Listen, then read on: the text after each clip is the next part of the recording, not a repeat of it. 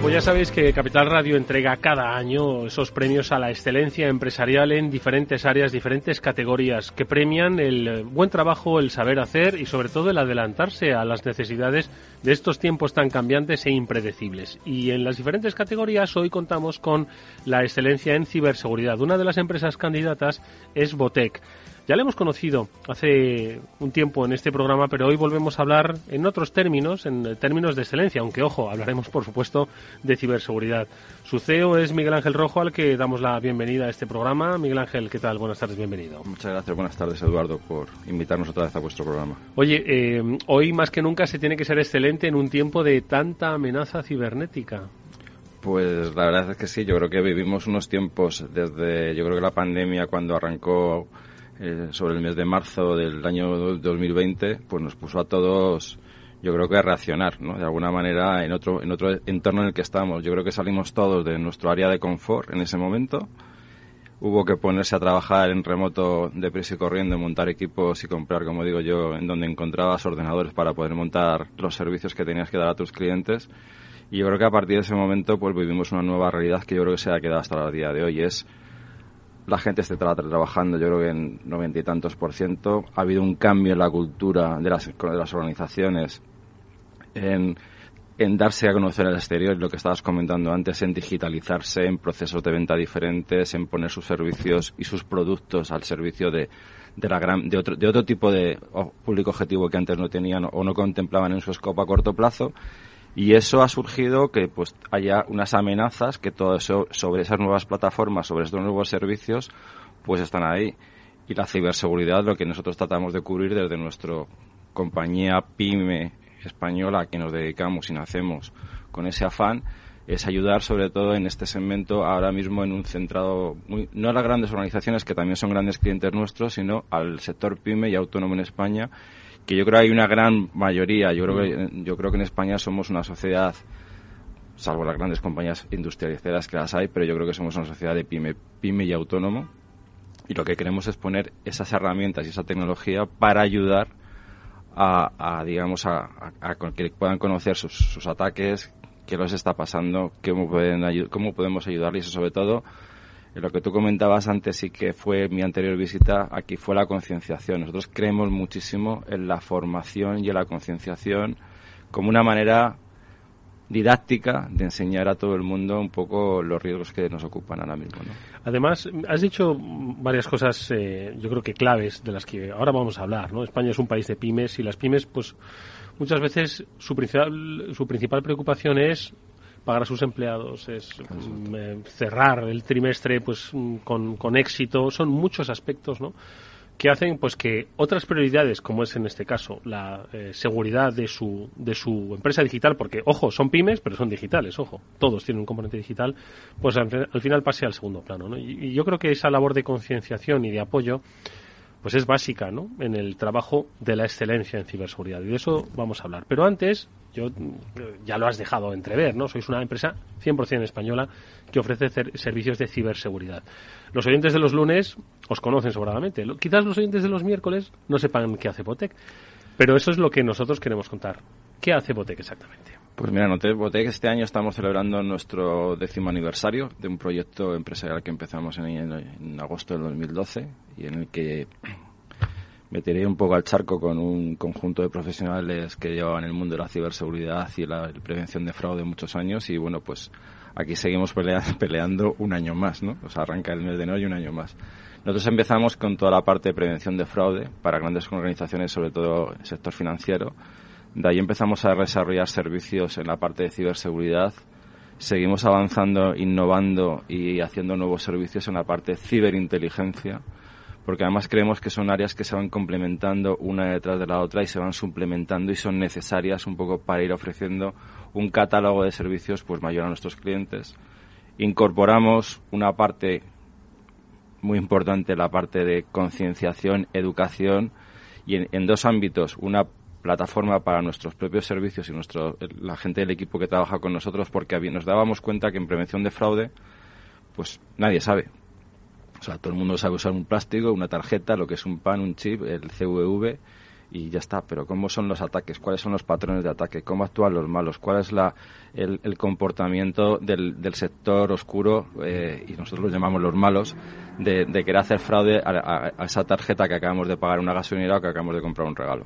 Entonces, montamos una plataforma que ha, que ha ido creciendo y las que seguimos manteniendo el día a día. Todo, por ejemplo, todo el mundo que pasa por el equipo de prevención de fraude tiene que hacer una formación.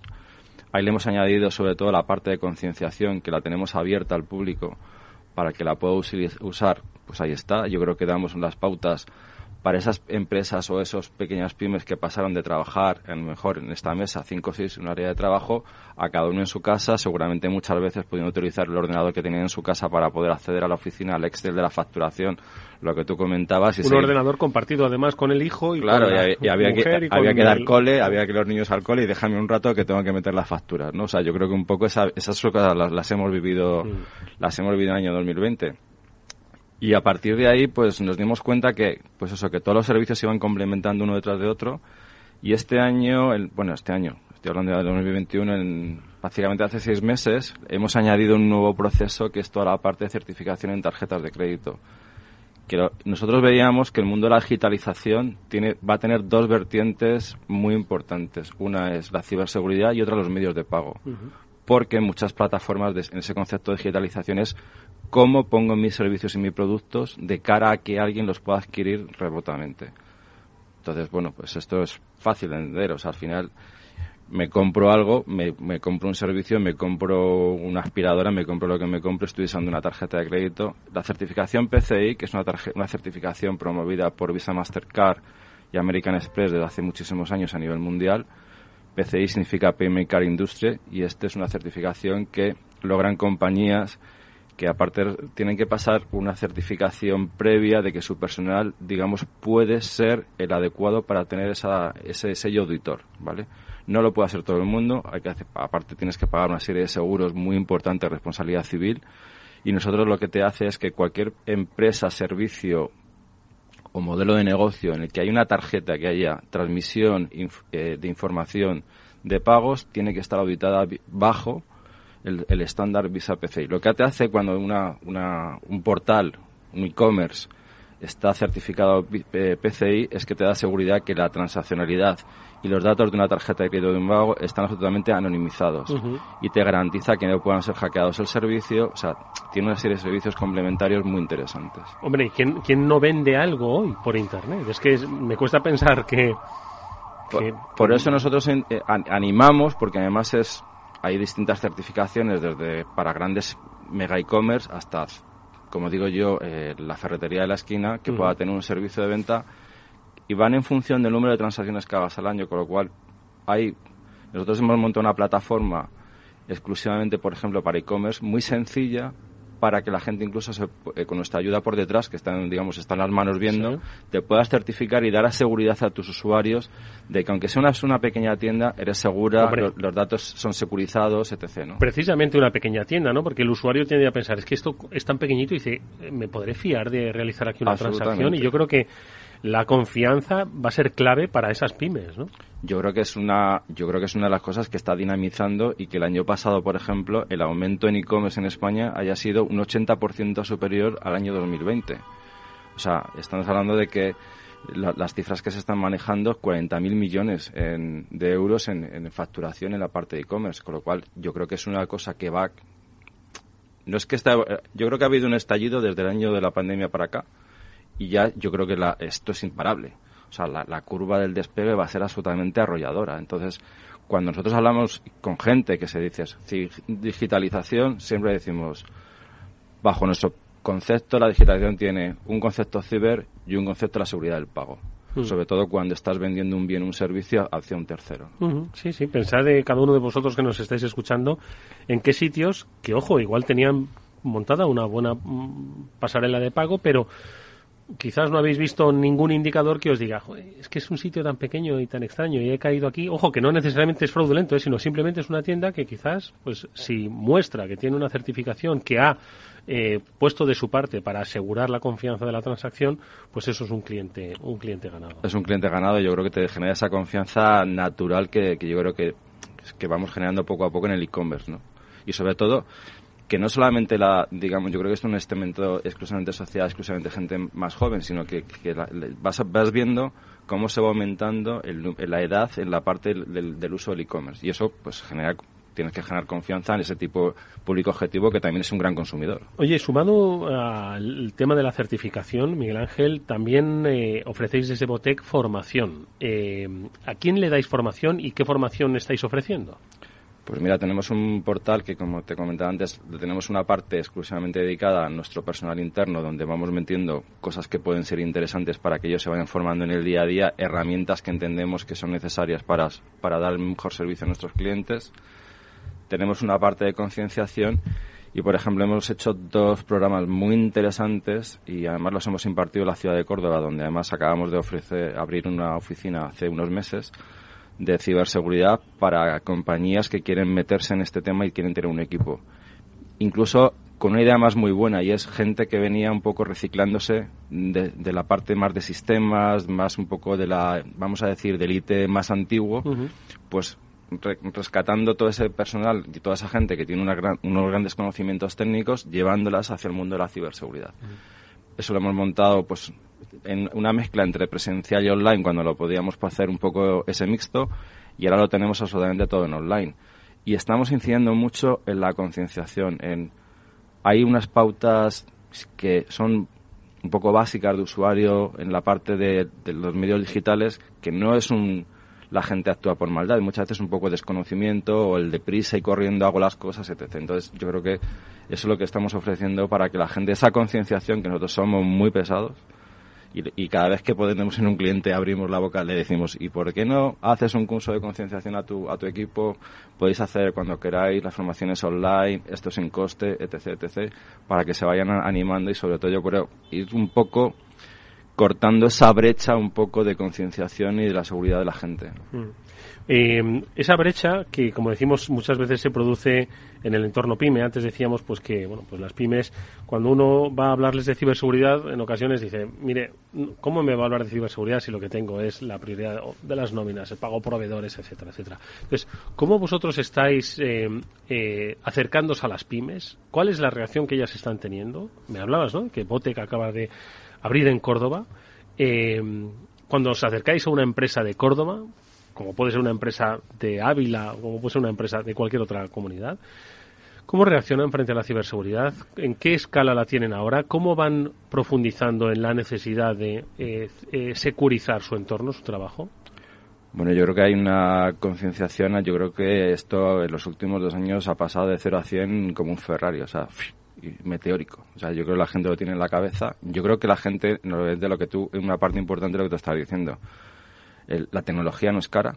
Hay tecnología, nosotros fabricamos una tecnología que lo que hemos conseguido y era parte del objetivo de, todas esas herramientas orientadas, están construidas pensando en la pyme. Estamos construidas pensando en un señor que tiene cinco puestos de trabajo, diez puestos de trabajo, veinte puestos de trabajo. Donde lo que tú estás diciendo antes, diciendo, que muchas veces la contabilidad la llevo en un Excel y las facturas las hago en Word. Y esto es así. O sea, hay cientos de empresas todavía y esto es así, porque el día a día te debe hacer otra cosa. Entonces, nosotros lo que hemos hecho es construir una tecnología, primero, que escala muy bien en la parte, es todo en la nube. Por supuesto, siempre ya estamos hablando de tecnología en la nube, que escala muy bien, donde a precios hipercompetitivos, que prácticamente el señor ni lo va a notar, ¿vale? Va a poder tener una tecnología de detección de vulnerabilidades, de navegación segura. Ahora tenemos una campaña abierta desde ya hace unos meses, que es Ciber, Ciberprotege tu Pyme, donde la gente de forma gratuita se puede bajar un test de vulnerabilidades para sus dispositivos.